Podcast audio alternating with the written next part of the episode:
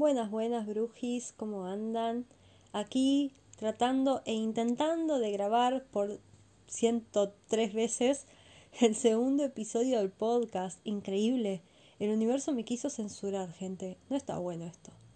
Pero bueno, como saben, este podcast, lejos de ser profesional, es un poco de desahogo, de pensamientos random y encontrar en la comunidad quienes pensamos lo mismo, conocer diferentes opiniones, charlar un poco, ¿no? De cosas diarias que no se hablan o que sí se hablan, pero pasan, ¿no? Como si nada.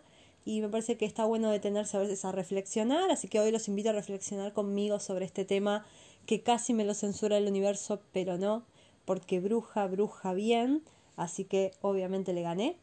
Y el tema que quería hablar hoy, y espero que, que no vayamos a herir susceptibilidades, sino que acá es diversidad absoluta de poder hablarlo, quería hablar un poco del tema de los límites.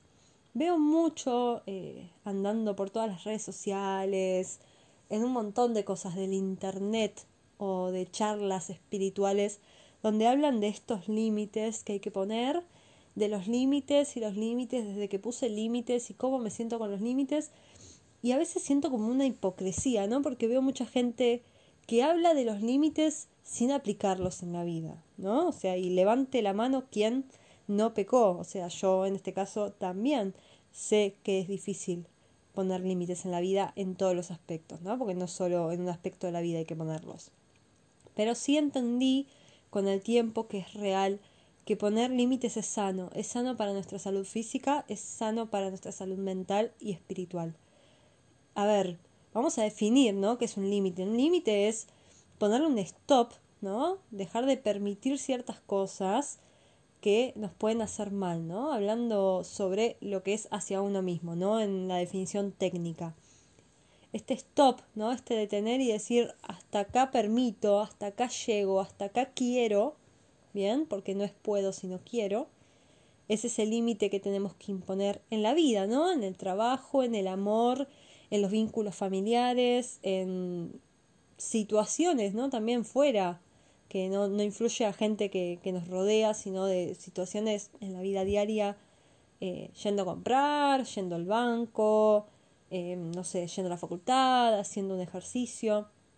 Pero creo que es necesario entender que los límites son necesarios en nuestra vida, que son importantes, pero que también es importante creer en el límite que ponemos, ¿no?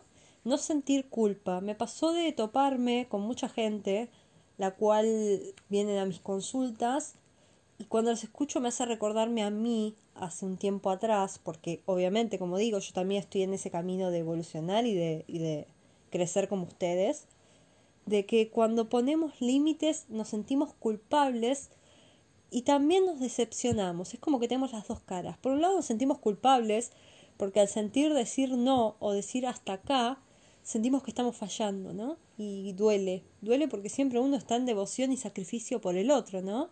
Esta hipocresía también, esta falsedad de que mi felicidad es verte feliz a vos y no, mi felicidad es otra cosa, obvio, me puede poner contento verte feliz.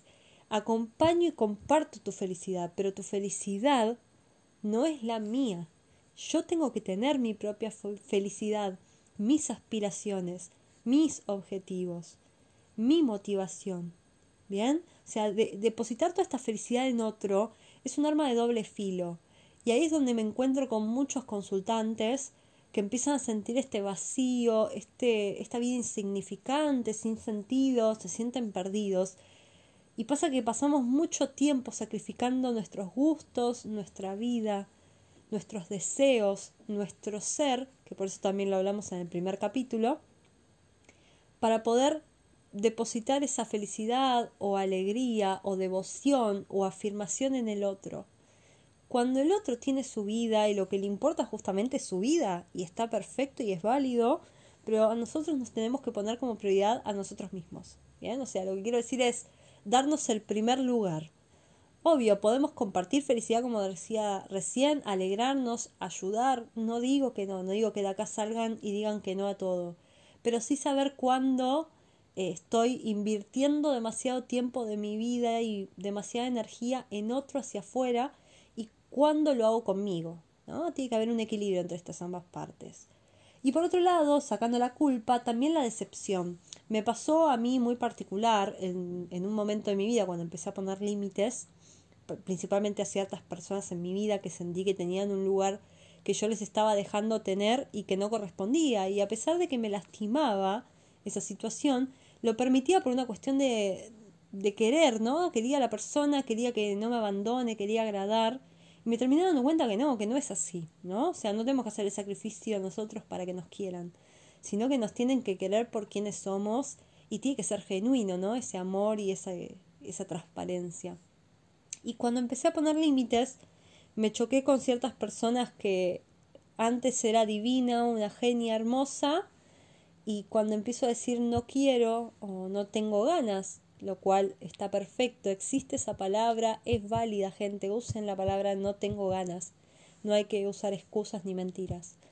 Y cuando empecé a decir el no, esta palabra tan clave, tan fea para algunos, este no liberador hizo que las personas me vieran diferente. Ah, pero vos cambiaste, no sos la misma. Ah, no tenías, sí. Ah, mira qué mala, por no decir otras palabras, ¿no? Y al principio volvió esta culpa, me empecé a sentir mal, no podía entender que estaba haciendo mal. Si yo encima me replanteaba, ¿no? Uno cuando pasan esas cosas, como somos tan culposos, nos replanteamos mil y un veces en la cabeza si estamos haciendo las cosas bien, en qué fallamos, siempre cargando la culpa y responsabilidad en nosotros. Y es un ida y vuelta, hay otro ser humano del otro lado. ¿Por qué al otro, al no agradarle, yo tengo que cambiar? O sea, es algo que, que nos pasa y no nos damos cuenta, ¿no? Es como la diaria, la vida misma. Y lo peor es que lo tomamos como algo natural. Y cuando salís de eso natural, eso normalizado, que te enseñan, como esa frase de no, pero es familia. Y pero sí, y hablando mal y pronto, ¿no? Si es tremendo garca, el tío, o el primo, o el sobrino, o mi hermano, o mis padres, ¿por qué? ¿Por qué tengo que establecer una relación por tener solamente un lazo sanguíneo? Hay gente que no tiene lazo sanguíneo y nos ama y nos cuida y nos protege y nos acompaña como si fuesen familia, ¿no? Entonces, a eso voy de entender que la vida es una sola, es de uno mismo, uno toma sus decisiones, uno, decide quién quiere ser y cómo quiere ser, a quién elige para tener al lado de su vida, a quién no, aprender de los errores y de las personas que nos decepcionan, porque todo viene a ser maestro, y ponernos contentos por los logros, por las cosas que sí salen bien, por la gente que sí nos quiere, y no dejar de ser, ¿bien? O sea, como dije en el capítulo 1, no dejar de ser quienes somos, basta de reprimirse, y para eso es principal y primordial poner límites. No hace falta que sacrifiques tu vida para agradar al otro, no hace falta que sacrifiques tu vida para que te quieran, para que estén. No, que la gente que te quiera y que te apoye, te quiere y te apoye por como sos y que esté a tu lado sin importar nada. Que vos no tengas que estar adaptándote a los demás, sino que vos puedas ser en comodidad, en alegría y que a tu alrededor haya personas genuinas, transparentes y que solo te den amor.